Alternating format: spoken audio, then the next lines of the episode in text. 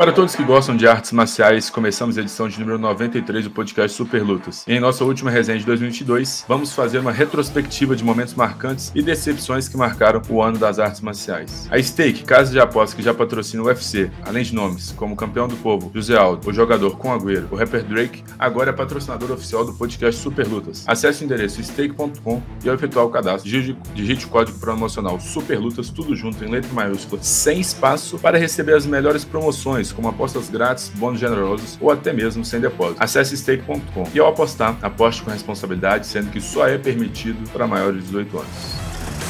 Super Lutas Podcast. Tá pronto para o combate? 2022 está chegando ao seu final e o ano foi bom para alguns e nem tanto para outros. Por isso, queria começar com você, Igor Ribeiro. Quando se fala em 2022, quais são as suas expectativas, a sua expectativa, quais são as suas lembranças, sejam positivas ou negativas em relação ao ano de 2022? Pois é, Miguel, vou começar falando aqui porque em janeiro a gente já teve uma, uma situação tanto quanto inusitada e que me surpreendeu bastante, que foi na disputa de cinturão dos pesados entre Francis Ngannou e Cyril Gane ali naquela, naquele confronto entre dois campeões, né? O Cyril Gane que chegou como campeão interino e o Francis Ngannou como linear. E em determinado momento da luta, Cyril Gane estava vencendo né, dois rounds ali tranquilos para ele. Tudo se encaminhava, né? Quando ele estava ali no, no caminho para vencer a luta, entrou em, em ação o Francis no Magomedov enganou, colocou para baixo, conseguiu fazer um jeito estratégico ali para vencer, virou na pontuação e conseguiu defender o cinturão aí, tirar a invencibilidade do Cyril Gane. Foi algo que me marcou, Miguel. Foi o primeiro evento é, numerado do ano e a gente já teve uma situação tanto quanto inusitada. Né? Cara, vou ser bem sincero que eu tomei um choque de realidade ao lembrar que isso foi em 2022. É... Aconteceu, o MMA acontece coisa todo final de semana, sempre tem reviravolta também durante a semana com as notícias e tudo mais.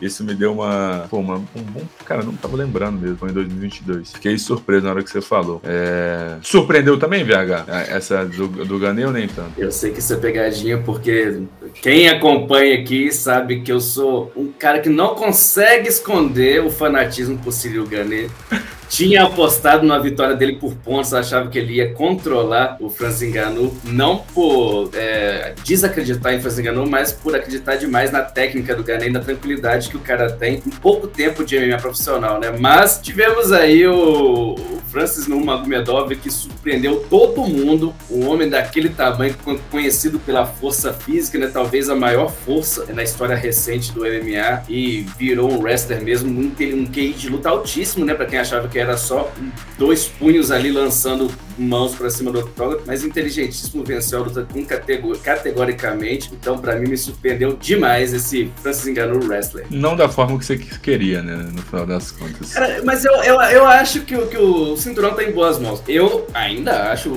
que o Cyril vai vestir esse cinturão deve ser, mas tá em ótimas mãos o cinturão, com certeza. Pelo menos mostrou uma certa evolução, né? E eu acho que talvez isso seja o mais importante, assim, por parte do, do Ngannou. É mas faz parte. Teve alguma coisa ali no primeiro trimestre que te marcou no, no quesito do UFC também, ou VH? Bom, a gente tá falando de. Vocês querem que eu fale positivamente ou negativamente? Você Porque, escolhe. Vamos lá, no primeiro, no primeiro semestre de, de, de 2022, uma coisa que me marcou negativamente era uma luta que eu tava esperando. É, eu não vou falar briga de rua, porque a gente tá falando de um esporte, né? Não vou desrespeitar o MMA aqui. Mas tava esperando uma luta violenta, agressiva, do jeito que a gente gosta. Uma luta, então, que me decepcionou foi o confronto entre ex-amigos, é, Jorge Masvidal e Kobe Covington. Se provocaram demais, falaram demais, falaram que iam fazer e acontecer e depois entregaram pra gente uma luta extremamente chata, ruim. Agora que já passou, a gente pode ser sincero e falar isso. Uma luta extremamente decepcionante, é, em que o Covington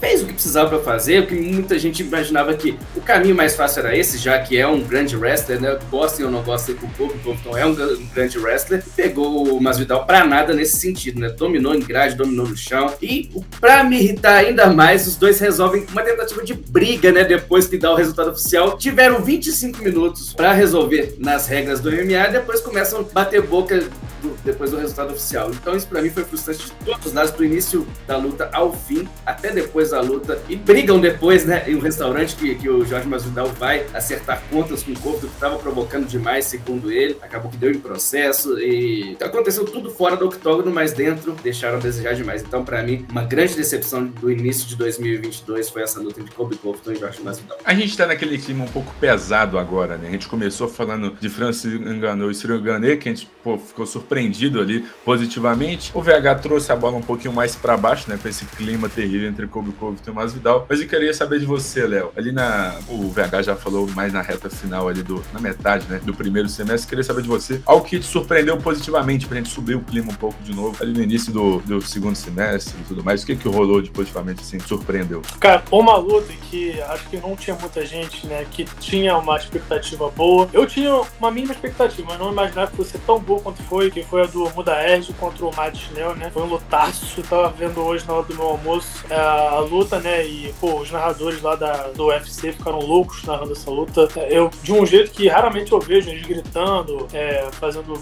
barulhos, né? Fora do, do comum, porque o o, o asiático era o favorito para essa luta. Pelo Matinel ter um queixo não lá dos melhores, né? Começou ganhando, deu acho que deu knockdowns no Matinel e teve aquela reviravolta louca do Matinel conseguir entrar no chão e começar todo mundo ficar com a luta ensanguentada e no final ele finalizar o asiático, né? Apagando ele. Então acho que foi uma luta emocionante demais. Gostei muito dessa luta. Confesso que eu apostei no asiático, me ferrei um pouco, mas no final entregaram uma luta maravilhosa que, que valeu mais do que a minha aposta. Né? Então essa aí é uma coisa que me surpreendeu positivamente nesse ano. Duas pessoas que não eram, é, que não tinham hype, né? Que não tinham muita, muita relevância ali, mas que entregaram muito mais do que os tops do UFC. É muito legal lembrar de nomes, entre aspas, desconhecidos, assim, quanto o Matt Nell e o Mohamed. Por quê? Porque a gente, sempre que a gente fala em lutas boas, a gente acaba lembrando de, de forma imediata para os grandes nomes, né? O, já até aproveitar e fazer o nosso merchan de sempre. Se você está ouvindo nas plataformas de áudio, venha para agora essa nossa última resenha de 2022. Mas vem em 2023, todas as segundas-feiras, é, às 19h30, tem a gravação do podcast do Super Lutas no YouTube. E a gente sempre busca interagir com o chat, sempre trazer os comentários do chat para as gravações. E igual eu tava comentando, a gente sempre lembra dos grandes nomes, assim, que main events ou coisa do tipo, que foi uma luta aqui que, com certeza, para muitos, é a, foi até eleita, né, luta do ano, que foi do Globo, Te, Globo Teixeira do, do Yuri Prohaska. Mas eu, eu, acho muito interessante lembrar disso aí, que eu acho que a gente começa a valorizar mais a, o pessoal que tá chegando, né? Então, o Matt não é um cara ali do meio de tabela, mas sempre entrega boas lutas ali, e às vezes por ser um nome não tão conhecido, e acaba esquecendo e tudo mais e tal. Mas, falando em grandes nomes, VH, tivemos o, o, nosso querido Léo tocou no mês de julho, mas tivemos boas coisas ali no mês de julho também. É, a sua chance agora de subir o clima depois de você ter descido o clima com Kobe Kobe Tomás Vidal, o que, que você destacaria no mês de julho? Pô, você falou primeiro semestre, julho já tá no segundo semestre, julho é, é mês 7, hein? Mês 7, sim, hein? Sim. Não, mas agora eu, isso eu sei. Você encerrou ali, você foi o último a falar do primeiro semestre. O nosso Léo já começou falando do segundo. Não, e do, do primeiro, do, do, segundo semestre de julho, então vem a minha alegria, né? Vou subir o nível aqui, do, do subir o astral, então, depois eu ter feito minha decepção. Por um motivo, de, um, um motivo de alegria muito grande foi a recuperação de Amanda Nunes é, na revanche imediata contra a Juliana Penha. Em dezembro do ano passado, a gente teve a Juliana chocando literalmente o mundo. Ela derrotou a Amanda Nunes com propriedade, balançou a brasileira depois de sofrer mesmo no primeiro round, se recuperou no segundo. Fez a Amanda é, cair, né, depois de tanto tempo de, de bom momento da, da, Amanda Nunes, que é hoje. Uma, a gente já pode falar que, mesmo em atividade, a Amanda já é uma lenda do, do MMA, não só feminino, mas do MMA em geral. Então, é, essa minha escolha de Amanda Nunes recuperando o cinturão se dá muito pelo fato de que não é tão fácil a gente ver ex-campeões recuperando o título. É, então, a gente tem casos de, de brasileiros que não conseguiram se reerguer depois de uma, de uma derrota, ainda mais de uma derrota diante de uma adversária, adversária que tecnicamente é pior do que você em todas as áreas. Então a Amanda mostrou esse psicológico muito é, de recuperação mesmo. Então a Amanda vai é, e surra mesmo. É, Juliana Penha, cinco rounds, uma luta, não vou dizer perfeita, porque acho que perfeição não existe, tal, tal em raros casos no MMA, a perfeição foi é, passada ali para os espectadores, mas a Amanda Nunes mostra que é ainda a melhor lutadora do UFC e recuperando o cinturão, que é coisa, não vou falar rara, mas difícil de se acontecer. A gente teve o Davidson também, né, recuperando o cinturão do, do peso mosca, mas a Amanda Nunes, para mim, brilhou demais pelo, por, por esse nome que ela tem, por, pelo peso que ela tem no esporte. Recuperar um título, ter cabeça para recuperar esse título, para mim é uma coisa muito importante, um grande feito para brasileiro. Eu vou citar das, algumas lutas, alguns lutadores que a gente vai falar posteriormente. Mas aproveitando para pegar esse gancho do VH da, da, recuperação do cinturão, foi um ano que tivemos mais muitas e muitas trocas de, de cinturões de mãos. Assim, né? O da Amanda, no final das contas, voltou para a mão dela, porque ela perdeu no dezembro, em dezembro do ano passado. Mas pensando, ó, o Davidson Figueiredo recuperou o cinturão em janeiro na luta contra o Gané. Tivemos, infelizmente, em outubro, o Islam Makachev conquistando o cinturão. É, Leon Edwards, numa das maiores reviravoltas do ano. O próprio é, Alex Poitin, que a gente vai falar posteriormente. Enfim, a Willi Zeng também recuperando o cinturão. Foi um ano de muitas e muitas trocas. É né? uma coisa se, se ressaltar assim. Alguns foram reconquistados, né? Que é o caso da Amanda Nunes. Mas foi um ano de muitas mudanças. Né? Um ponto se começar a se reparar também no ano de 2022. É, Igor Ribeiro, querendo ou não, era algo que todo mundo já esperava.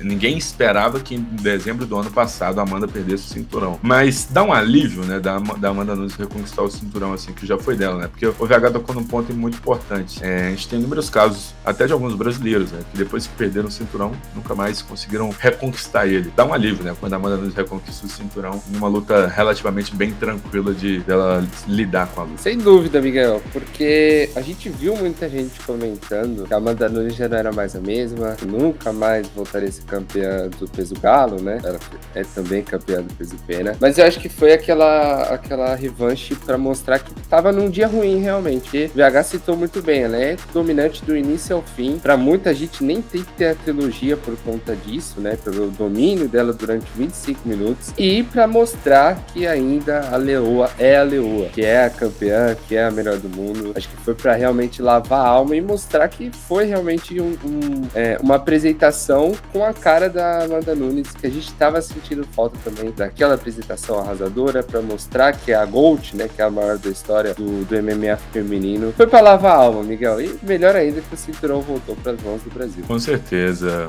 O cinturão voltando para o Brasil, a gente já fica feliz. Quando a gente conquista um é muito bom, mas quando tem aquele clima de reconquistar, para mim, pelo menos, tem um gosto diferente, assim. Porque, meu querido Leonardo Guimarães, o mês de julho foi um dos meses com mais eventos do Ultimate no ano. Teve alguma coisa nesse mês ainda que te marcou, seja positivamente ou negativamente? Cara, no mês de julho, pô, no mês de julho eu não tô lembrando é, especificamente de, de, é, é, de lutas que aconteceram nesse mês, né? Mas é, eu não lembro se acho que a, a luta do Davi Onama. José Aldo, José Aldo. Ah, o José Aldo foi em julho já, cara? Isso que eu falo falar. Caraca, foi em julho. Não, mas parece que tem menos tempo. É, exatamente. Na minha cabeça tem menos é, tempo essa luta. Eu não lembrava que era, que era em julho, não, mas, pô, a luta do José Aldo foi uma luta que acabou comigo, cara. Eu, eu coloquei no meu Twitter que o José Aldo era uma zebra, que todo mundo tinha que colocar o dinheiro nele, porque ele não Foi em agosto, como... foi em agosto. Tá ah, viu?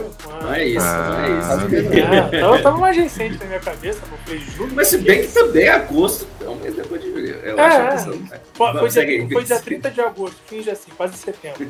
É, Cara, eu vou achar agora triste. que mês foi. Fiquei muito triste com a luta do Alto, porque eu sou um fanzaço dele. É, eu sempre gostei dele performando, sempre gostei da raça que ele teve. Mesmo depois de perder pro Conor em 13 segundos, o cara deu a volta por cima, mostrou que, pô, mesmo com a mídia, com a imprensa, com todos os haters acabando com ele, né? O cara conseguiu tirar energia lá da alma e dar a volta por cima, né? Quase foi campeão do peso galo, é, inclusive. Então essa luta contra o Merab, que era um cara da luta agarrada, onde o Alto sempre se sobressaiu, sempre teve facilidade de lidar, né? Pra mim era uma luta ganha, mas teve aquele problema do corner, do Dedé falar que a luta estava tranquila e ele tirar o pé do acelerador no terceiro round, que acho que foi um dos maiores erros que teve na, não sei se na história do UFC, mas em 2022 foi um dos maiores erros que teve, né, de, atua, de plano de jogo e de instituição do corner, né. Então custou caro essa instituição, acabou com a carreira do cara, né, já estava no final, mas enfim, podia disputar o cinturão de novo, né, eu podia ter dado um gás ali para tentar acabar com a luta. E é isso, cara, fiquei muito triste, fiquei decepcionado, né, mas a culpa em parte foi dele, mas em parte que não foi. O cara confia muito na palavra do, do, do Korn, né? Achou que tava tranquilo, achou que tava ganhando por 2 a 0 E no terceiro round só ficou ali esperando acabar a luta. Custou caro e foi uma grande decepção para mim, porque para mim essa luta tava super ganha pra ele. VH, para você foi mais triste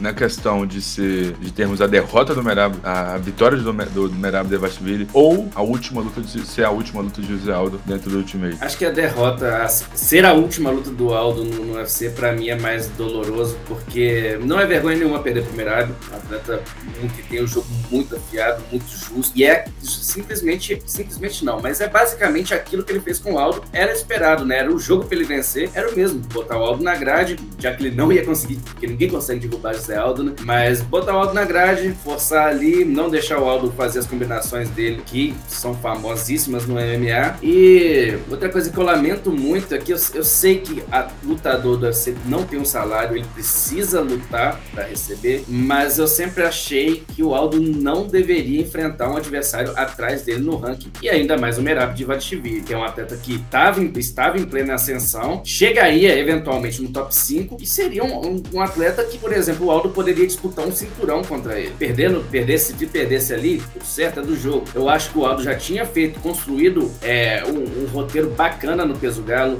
tinha vencido, é, foi derrotado né, pelo Petriano na disputa do cinturão, depois disso entendeu é, a categoria, respeitou o ranking, não carteirou para chegar lá em cima, então pega e vence é, o Marlon Vera, que hoje a gente está vendo aí quem é Marlon Vera, que é um atleta fantástico, depois faz uma batalha com o Pedrinho Munhoz, que é um atleta que nunca disputou o cinturão da categoria, mas para mim um dos melhores peso galo da história, é um atleta que não chegou a disputar o título, mas é referência na categoria por anos, então o Aldo vai e vence o Pedrinho, e depois ele pega o Rob Fonte, que eu até cheguei a apostar, não contra o Aldo, mas achava que o Fonte era favorito na luta, porque ele boxe afiado, o Aldo vai e cala minha boca, ainda bem, e depois para mim ele já tinha segurado, era só esperar um pouco que ele receberia essa oportunidade de lutar o cinturão, porque o Sterling já tinha falado o nome dele, é, o Dillashaw já tinha falado o nome dele, é um atleta que os, que os lutadores respeitam e que todo mundo quer ter no cartel, é, sonham em ter uma vitória sobre o Zé Aldo. Eu acho que o Aldo tinha condições de vencer tanto o, TJ quanto o Aljamain Sterling, que já já estavam com luta marcada, e aí, e aí enfrenta o Merab e acaba perdendo. Entende, então, que não queria mais fazer uma ou duas lutas para chegar a uma, uma, uma oportunidade de lutar pelo título. Para mim,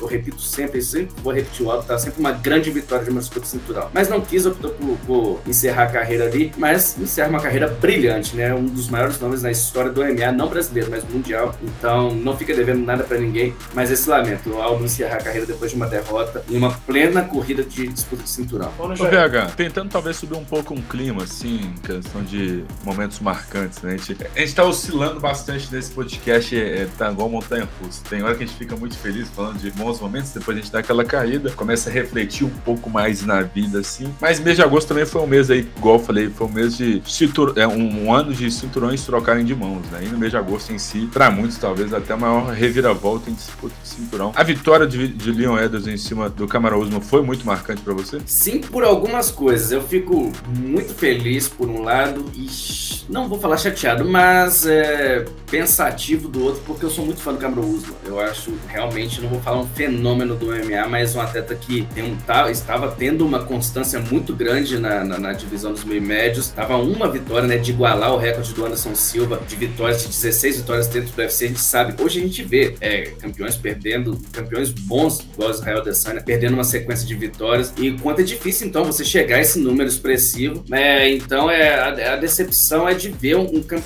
cair daquela forma, né, literalmente. Mas do outro, eu sou muito suspeito para falar, porque a gente viu o roteiro de Rock Balboa ser transmitido ao vivo na, na, no octógono, lógico, no MMA, mas o Edwards que fez um bom primeiro round, mas foi completamente dominado por quase três rounds e mais de três rounds e meio e vence a luta faltando 15 segundos, não, não, não vou lembrar quanto tempo foi aqui, mas acabando a luta, encontra um chute alto perfeito e deixa o maior nome né, da, da, da organização naquele momento estatelado, de olho aberto, virado para cima no chão. Então o roteiro de Rock Balboa, de, de Rock 2 sendo transmitido ao vivo, não tem como. E depois ainda fizeram aquele, aquele vídeo, né, que colocaram o som, a trilha de, de Rock Balboa, um vídeo, uma montagem do, do treinador do Edwards falando que precisava nocautear, que precisava nocautear, precisava nocautear, e o Edwards vai lá e nocauteia. Então, para mim, foi um desfecho digno de filme mesmo, de Hollywood, perfeita vitória do, do Leon Edwards, que perdendo ou não a revanche, pode até perder,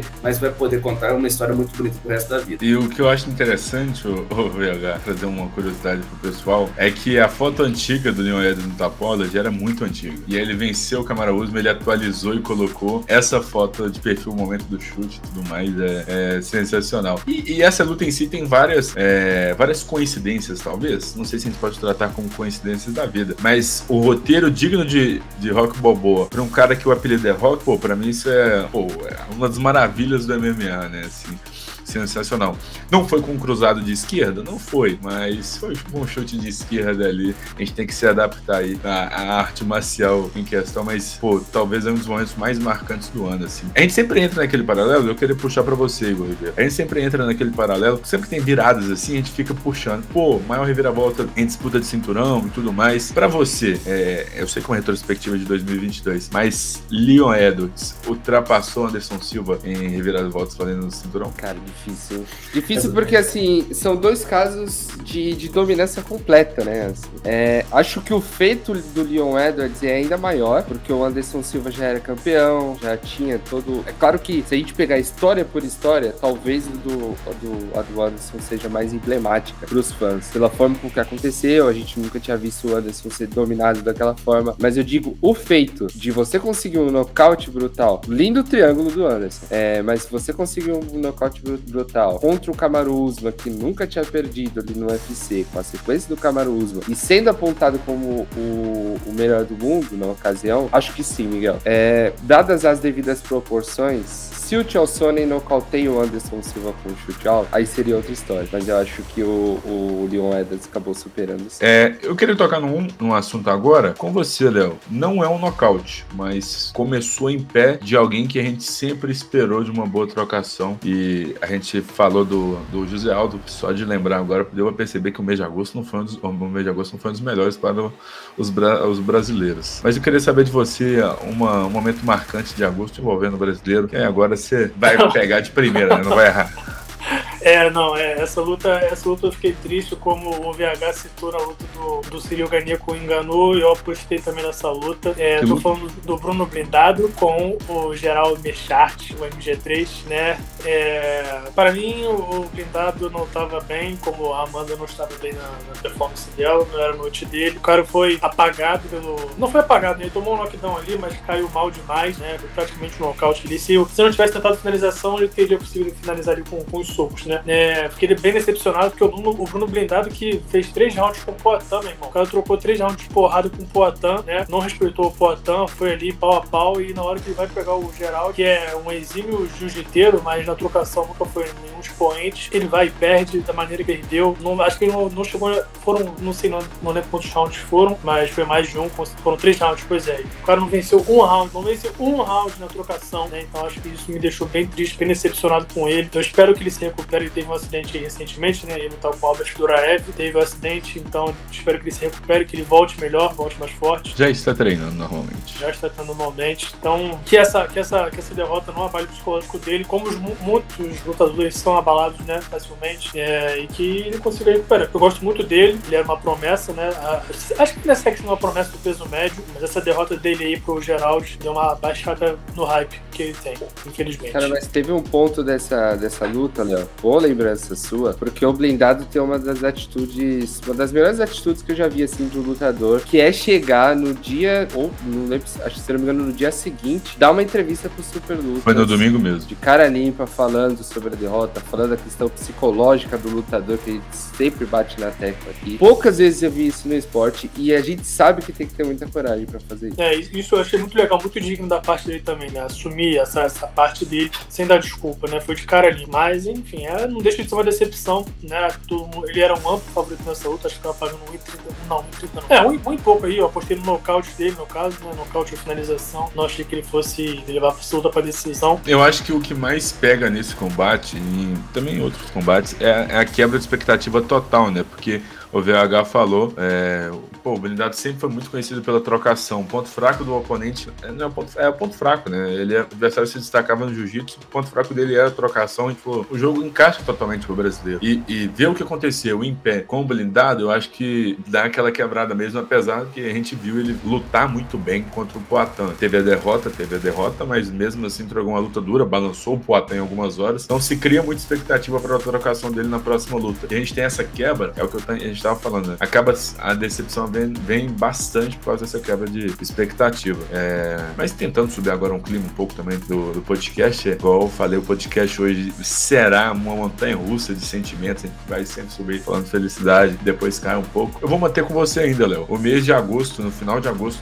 tivemos talvez uma das melhores lutas do ano. É, qual luta você pode destacar pra gente no mês de agosto? Eu vou destacar a, a luta do Davi Onama e do Nate Landwehr. Foi um lutaço, né? É, o Davi, que ele era o favorito para essa luta, estava vindo de uma boa performance. O adversário, vou deixar, não vou lembrar para vocês quem era o último que ele tinha batido antes do, do, do, Nate, mas ele, ele é um cara que ele tem um hype muito grande, né? Ele é um cara técnico em pé no chão. No primeiro round, quase acabou com a luta, e aí é aquilo que a gente estava falando, né? O cara bate tanto que volta depois sem gás, e ficou aquela luta dele bater, cair, e a gente achar que vai acabar e conseguir sair, conseguir se levantar igual uma fênix ali, né? O juiz foi bem demais naquela luta, acho que foi uma das melhores atuações de, de, de árbitros que eu já vi, perdão. É, sou, não, é, soube não interromper a luta no momento certo. E o Nate, que apanhou no início, depois espancou o Davi Onama por dois rounds inteiros, né? Conseguiu sair com a vitória por, por decisão. É, mas foi um lutaço pra mim, uma das melhores lutas que eu já vi na minha vida, junto com a série do Matt Schnell que eu citei é, mais cedo. Duas lutas emocionantes e que,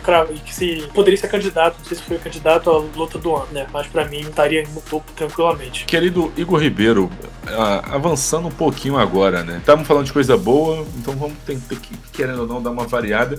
Foi boa. Eu acho que teve um pontos positivos no, no assunto que a gente vai tocar neste momento, porque trouxe reviravoltas aí e acabou esquentando um evento que estava um pouco morno demais podemos dizer assim. É, o que, que rolou no mês de setembro ali que balançou o mundo da MMA, Igor Ribeiro? Então, Miguel, quando a gente selecionou aqui algumas pautas né, de decepção, confesso que é a primeira que veio na cabeça, assim, porque é o combo, tá? Do UFC em preparar a luta entre Shimaev e Nate Diaz. Shimaev é um cara invicto, perto de disputar o cinturão. Enfrentar o Nate Diaz já no, na última luta do contrato. Não fazia sentido nenhum esse combate para setembro, para UFC 200 279 para liderar o UFC 279 sem disputa de cinturão e tudo mais. É, para completar esse combo, quando o Shimaev vai para pesagem, ele não bate peso, fica acima. Até certo desleixo ele faz ali na, na, na, na, pesagem, como se ele já soubesse que não bateria. Depois teve toda aquela reviravolta, se vai ter evento, se não vai, o que, que vai acontecer. Polêmico o tempo inteiro, e vai no Twitter falando alguma coisa. No final das contas, eles casaram contra o Kevin Holland e fizeram o Nate Diaz e Tony Ferguson, que pra para mim seria a melhor ideia, a ideia inicial de colocar dois caras veteranos ali, acho que faria mais sentido, mas eu fico com essa decepção por conta do Shimaev. Confesso que me decepcionei bastante com isso, é, pelo profissionalismo do atleta, claro que não conheço, não sei o que ele teve ali nos bastidores, mas esse ponto me deixou meio assim com ele, que é, obviamente no, no dia seguinte, enfrentando um cara que não estava preparado, não estava é,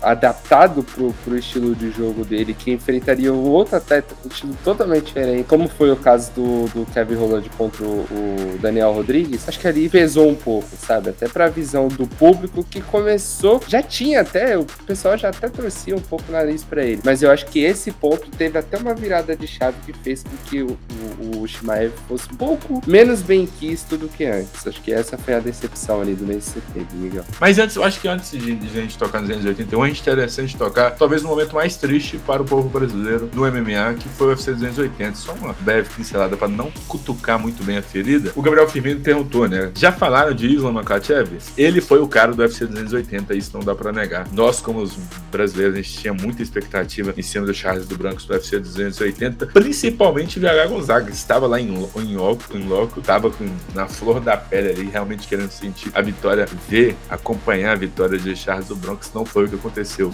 no dia 22 de outubro, eu acho que é isso, 22 de outubro desse ano. VH Gonzaga, queria saber de você sua experiência, né? É, pessoal mesmo, assim, de como foi absorver a derrota de Charles do Bronx em cima do Islam Makhachev em território inimigo, literalmente. É, eu, eu vou tomar muito cuidado para usar a palavra, para não usar a palavra decepção, porque eu acho que a palavra não é decepção mesmo. Quando você coloca dois atletas no seu auge, que era o caso do, de Charles do Bronx e Islam Makhachev, é, alguém tem que perder, né? Se não acontece algum fenômeno da natureza que deu empate ou no contas, alguém tem que perder. E naquela, naquela fatídica noite foi Charles do Bronx que não entrou bem. Então eu não vou usar a palavra decepção, mas um lamento, uma ferida ainda aberta, bastante aberta. É, você falou, Miguel, para usar mais a questão pessoal ali, porque muito, foi muito complicado porque o Charles, o Diego, é, toda a equipe de chutebox que tava lá, abriram as portas para mim, pro Laerte, pra gente participar daquilo tudo com eles, né? Então a gente acompanhou treino, a gente acompanhou é, corte de peso, a gente tava ali não vivendo 100% porque ali eles são a equipe, né? A gente só era uma parte da imprensa que eles autorizaram estar perto deles. Então a gente pôde sentir isso e doeu muito na gente, então a gente consegue imaginar o quanto mais doeu na equipe, né? Porque a confiança era muito alta. O Charles estava numa áurea de campeão muito é, aflorava, assim, era impressionante. O Charles falava e não, e sem desrespeitar, ele não desrespeitava o Islam mas ele falava, é, é, tanto que é, a frase que pegou, né? O campeão tem nome, campeão tem nome, campeão tem nome, e, e isso é, passava pra gente também. É, eu achava assim, ainda acho que o Charles tem condições de lutar de forma competitiva com o Islam mas não, não, não, foi bem, a verdade é essa. A gente pode até, o Igor pode falar melhor disso depois, brilhantemente o Igor e Laet conversaram com o Charles quinta-feira quinta-feira, Igor, passado. Isso está disponível, depois a gente vai trocar uma ideia mais sobre isso, mas está disponível aí no, no, canal do Super Lutas, o podcast que, gente, que, que, eles gravaram com o Charles. Perfeito. E o Charles simplesmente fala isso, é, o Slam foi melhor. E foi é, a maior dor é essa. O Islam foi melhor e o Charles não conseguiu repetir. Né? As últimas atuações é, foram 11 vitórias seguidas, se não me engano, né, que o Charles conseguiu até Sim. lutar pelo, cinturão,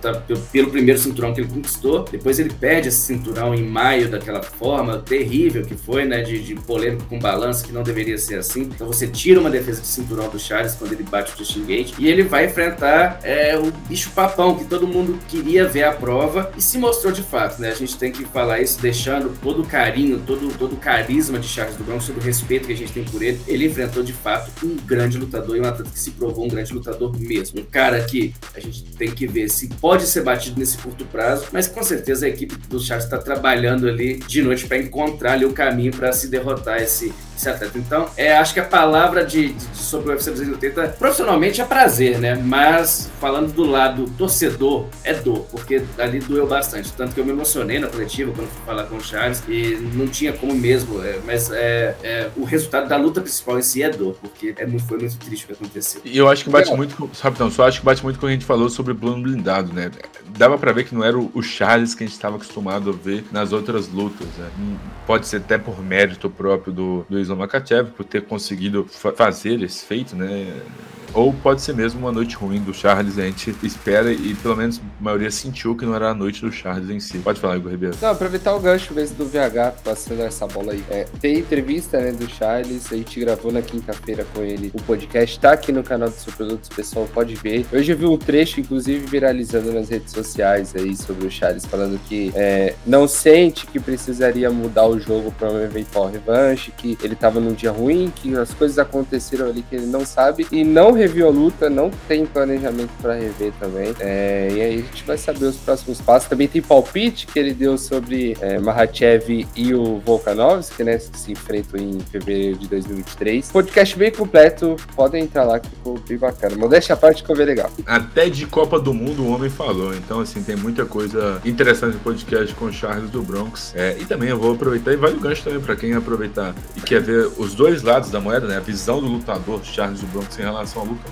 tem um podcast também com o Diego Lima, que a gente gravou, que traz uma visão do treinador em si. A gente falou de outros assuntos também. Então é bem interessante ver os dois lados da moeda, do lutador e do treinador. Mas eu falei, o ano de 2022 foi um ano de muitas mudanças de cinturão. Em outubro tivemos essa em específico, mas jogando a bola agora para novembro, tivemos talvez aí dos momentos que trouxe a felicidade para o povo brasileirinho, ali onde tivemos uma luta relativamente bem. É, tivemos um certo aflito, né? Eles só aguardavam um momento, aquele, aquela mão esquerda entrar, ou pode até ser mesmo a direita, a gente só dependia de uma mão.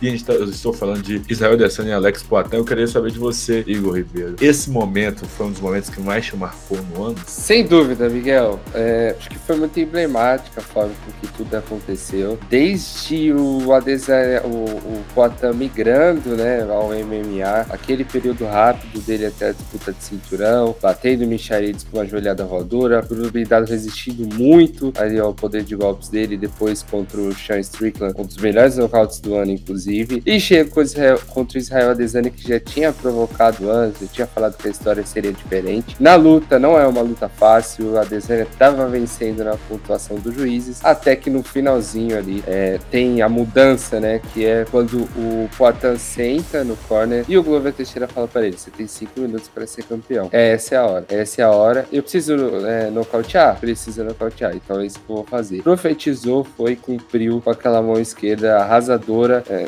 mais uma vez, né? O, o a, a, sombra do Poitin volta a apavorar a Desânia. E o cinturão dos Meds vem pro Brasil depois de um longo período aí. É, que, né, depois do Anderson Silva, do, do domínio do Anderson Silva, o Poitin recupera esse cinturão dos médicos, que sempre foi muito a cara do Brasil, talvez mais do que qualquer outra categoria. Então, acho que encerra ali em novembro com a disputa de cinturão entre o brasileiro, né? O, a última disputa de cinturão entre o brasileiro, com chave de ouro e é, algo que a gente vai lembrar daqui 5, 10 anos também. Fez história Alex Poitin, né? Eu acho que é um contexto, assim, sensacional também do combate, né? As outras lutas dos dois no kickbox foram muito apertadas, até na, no momento em que o, o Poitin nocauteou Israel Adesanya, para alguns, o Israel estava vencendo o combate. A outra foi uma decisão muito apertada e tudo mais. E essa última já não estava tão apertada assim, né? O, o Poitin estava conseguindo acertar. O segundo round do Poitin foi até muito bom. O final do primeiro foi tenebroso, né? Que ali o, o Poitin balançou. A gente sabia que 3, 4 segundos a mais, eu acho que 3, 4 segundos até muito. 2 segundos era o suficiente para o Israel Adesanya conseguir um nocaute. Então, era uma luta de muita tensão. Eu lembro que quando acabou, quando acabou a luta, a gente conversou ali. É, tava eu, o Edu estava narrando o evento no dia, né, na segunda tela, e o Fernando Keller. Eu joguei a pergunta pro Fernando Keller e perguntei se ele já meio que tinha aceitado a derrota no início do, do, do quinto round. Eu fiz essa pergunta também para vocês no podcast de segunda-feira. E tanto você, é, Igor Ribeiro, quanto o VH falaram que sim, tipo, o, o, início do quinto round ali já era derrota, já tinha aceitado, né? Tipo, pô, a mão teve 20 minutos para entrar, não entrou, então a gente já meio que tinha começou a aceitar. E ter aquela reviravolta, aquele nocaute sensacional, do jeito ali que foi, em pé, né? Com o ar tendo que interromper no meio, que dependendo do que. Eu tenho até medo, para ser bem sincero, do que o Poitin lança em seguida ali no, no ritmo que tava o combate. Poderíamos ter Israel descendo usando bomba de, bomba de oxigênio de novo para respirar, porque foi sensacional. Mas, o VH, para você, não, vou jogar pro Léo, na real, assim, ser bem sincero. O Léo tocou toda essa parte emotiva dele, né? Com o Charles do Bronx. O Poitin, eu sei que não é um dos lutadores que você tem tanto é tanto. Ah, lembrei.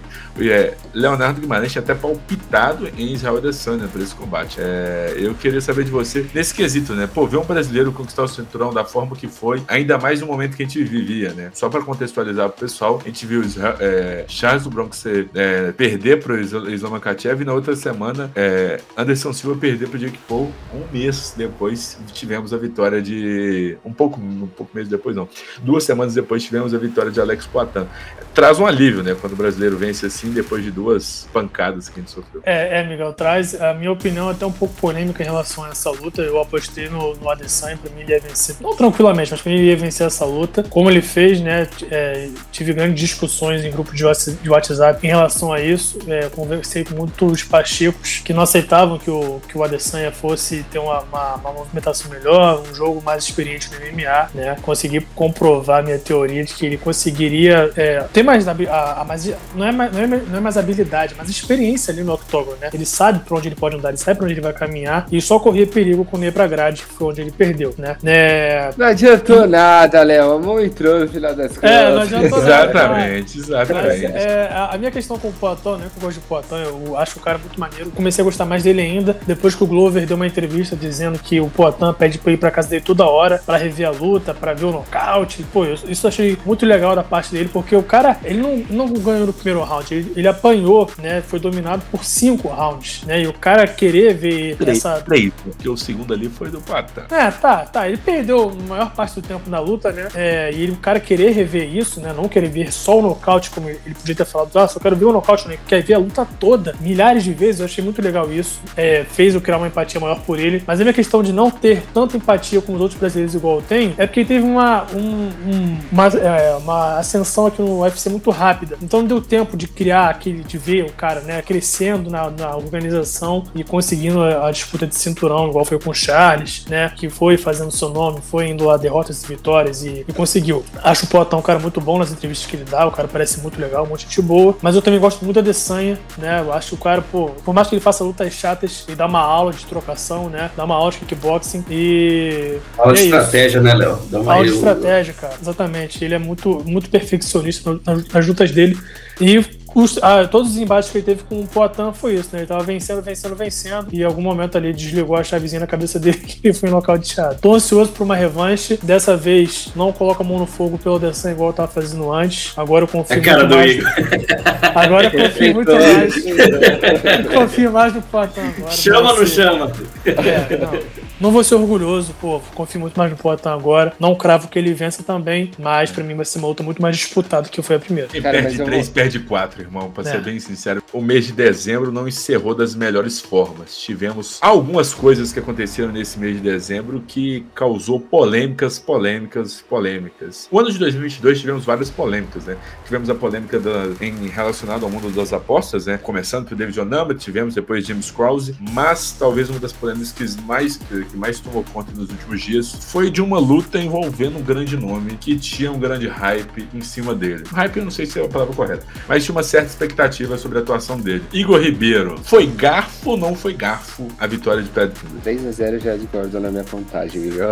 É, até selecionei essa parte também para concluir a minha a- a decepção, né? Porque eu não entendi o que aconteceu ali. É, e aí eu peguei também esse contexto do Pat Fimlet, porque outras decisões já haviam sido polêmicas. Um dia antes a gente teve a do Stotts contra o Sabatello no Bellator, que um árbitro dá 5 a 0 para um atleta que perdeu a luta no final das contas, é, 50 a 45 na, na visão dos juízes. Antes também o Peter Young contra o Sean O'Malley. E ali tem essa, essa situação no último evento numerado do ano com o Pat Privilege, que na minha contagem perdeu 3 rounds, 30 a 27, com margem de repente para 29 a 28, mas foi uma loucura eles terem dado essa vitória pro Pat Privilege. Não entendi ainda, já revi a luta, já tentei pensar como ele pode porventura sair com os braços erguidos ali. Até hoje não entendi. E eu acho que fica com essa mancha, digamos assim, ali pros, é, pros juízes laterais, do jeito que eles estão marcando algumas lutas, tem sido cada vez mais frequente. Antes a gente falava um garfo aqui, outro ali, né?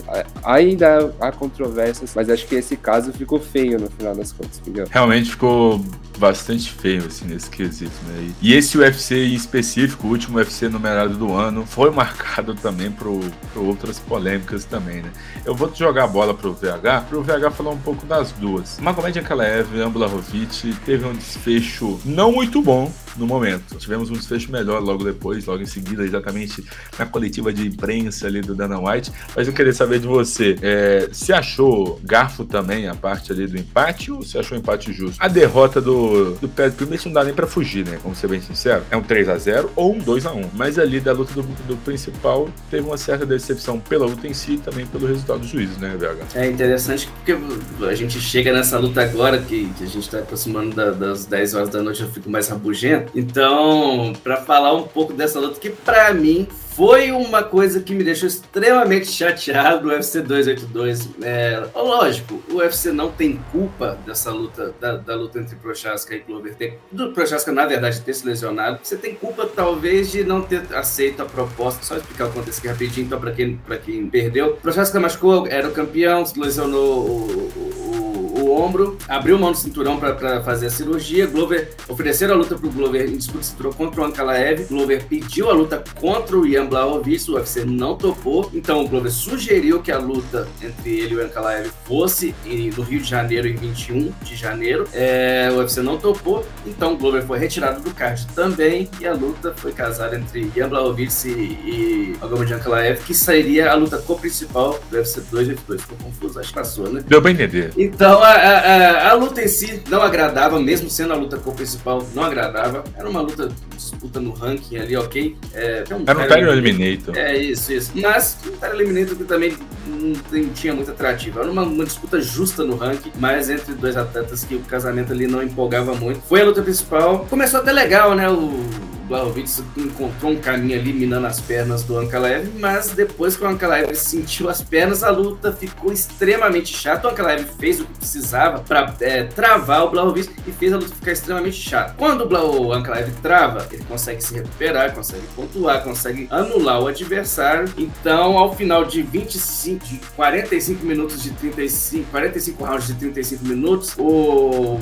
os juízes deram um empate, os, os, juízes deram um empate. Acho que se tivesse que ter haver um vencedor, Ankalaev venceria, mas eu acho que o empate ficou em, de grande, ótimo tamanho pelo que entregaram os dois ali. É, feliz da vida, irritou Dana White, me irritou, acho que irritou todo mundo que acompanhou esse card, ficou irritado com a luta principal, porque... Me irritou não, tá? Eu fiquei eu... Não, eu, eu fiquei irritado com a luta, porque trabalhar três ah, horas da manhã com a luta daquela que não acaba... Cara, esse evento começou muito tarde ainda. Nossa, não, é, enfim, eu não gosto nem de ficar lembrando aqui que eu vou ficar bravo. Mas acabou que deu tudo certo. Eles conseguiram irritar Dana White, que falou que se perdeu ali no meio do terceiro round, já não estava nem prestando atenção mais, deve que estava fazendo ali o, o zap com, com o Glover Teixeira e Jamarral Rio, já imaginando alguma coisa, e na coletiva ele crava. O que, que a gente faz para resolver esse problema que a gente, que a gente mesmo criou no UFC 2 em dezembro, a gente faz Glover Teixeira e Jamarral Rio, para alegria do torcedor brasileiro, torcedor mundial, que Glover é unanimidade, é todo mundo do Glover, merecia essa disputa de cinturão. É um cara com 43 anos, foi derrotado faltando 10 minutos pra, pelo, pelo Giri Projaska. Perdendo ou ganhando, vai ter essa oportunidade. 10 minutos não. 10 segundos pro, pro Giri Projaska. 29 segundos pro Giri Projaska. 10 segundos foi o Usman, né, com, com o Edwards. Um e... minuto e pouco, na real, que foi do Usman. Foi e... 50 segundos, na real. Tô, tô, tô errado agora. Mas enfim, merecia essa oportunidade de lutar pelo cinturão de novo, tentar recuperar o título. Vai tentar agora em janeiro contra um cara perigoso, mas vencível, com todo respeito ao Rio, ele é, ele é vencível pelo, pelo estilo do Glover. Então a gente vai poder acompanhar o Glover com 43 anos, tendo essa oportunidade de, de recuperar esse cinturão e dar sequência, né? Tentar reassumir o trono. Então, o UFC 282, lamentável na luta principal, mas no fim das contas deu tudo certo, todo mundo feliz, todo, todo mundo satisfeito com o Glover Teixeira é, disputando esse título. Trouxe vida para o UFC 283, né? Isso não é, dá a verdade é essa. Com todo respeito também a todo mundo que estaria, estará no UFC, no UFC Rio, mas Estaremos também. Estaremos, espero. Mas esse, essa luta do Glover, a cereja do bolo ali, com o Durinho também, né? O Durinho ajudou bastante. Não é o adversário que o Durinho queria, mas ele estando ali é, é um reforço muito peso pro cara. No final das contas, dito quase uma hora e 43 da gente falando aqui sobre esse ano de 2022, eu queria começar com você, Leonardo Guimarães. Rápido, sucinto, sem explicações. O momento mais marcante de 2022 para você foi sendo positivo ou negativo? O momento mais marcante de 2022 para mim foi, pô, fiquei nervoso, mas a Usma perdendo pro, pro Edwards por nocaute foi o momento mais marcante para mim. Para você, Igor Ribeiro, o momento mais marcante, seja positivo ou seja negativo, foi? O Lover Teixeira sendo finalizado. e para você, e para você, VH Gonzaga, o momento de, 22, de 2022 mais marcante? Acho que estar no UFC 280, o UFC 280 em si, card principal, foi sensacional. Então, merecidíssimo. Uma carteirada. Merecidíssimo. Eu estava lá em Abu Dhabi assistindo em loco. É isso que é, eu quis dizer. Eu tava num barzinho no Rio, o cara tava em Abu Dhabi. Tá bom, bom. Mas, mas assim, é, experiência incrível para mim. O desfecho não foi o que a gente gostaria, mas é assim, é, é, acho que é entendível, né? O peso leve hoje tem um grande campeão, espero que o Charles recupere isso, mas é, a gente viu um, um, ótimo lutador sendo coroado e um ótimo card principal, né? O preliminar deixou muito a desejar, mas então para mim o melhor momento foi o UFC 280, pessoalmente, profissionalmente, esportivamente, bem legal também. Enfim, passado aos momentos mais marcantes do ano, vamos para a agenda da semana. Ué, não teremos mais o UFC e no... não, mas foi era tudo teatral, VH Gonzaga. Eu sei. Não teremos mais UFC e nós despedimos de você com o último de vocês com o último podcast de 2022. Não fiquem tristes, o site Superluto seguirá sendo atualizado diariamente, além de produções exclusivas no canal do YouTube. Vale você ficar de olho. Dica do Miguel para essa reta final do ano de 2022 e para o início de 2023 e também para toda a sua vida. Favorite superlutas.com.br na sua guia, no seu explorador, no, na sua internet, no que você usa em seu PC para você se manter 100% atualizado atualizado sobre o que rola não só no UFC, mas no mundo do MMA. Estaremos de volta logo para a semana do UFC Rio em janeiro e vem novidades por aí. Obrigado a todos pela companhia no ano de 2022. Tenham um ótimo Natal, um próspero ano novo e aguardamos vocês nas próximas e próximas edições do podcast. Esse foi mais um podcast, edição número 93 do podcast Super Lutas. Foi realizado por mim, Miguel Ângelo, DJ Khaled do MMA. Estive acompanhado dele, o bigode mais charmoso do MMA, VH Gonzaga, e estive na presença de Igor Ribeiro, nem, ou Neymar do mundo das lutas, e do cosplay do Neymar do mundo das lutas, Leonardo Guimarães. E o podcast foi editado pelo mago das,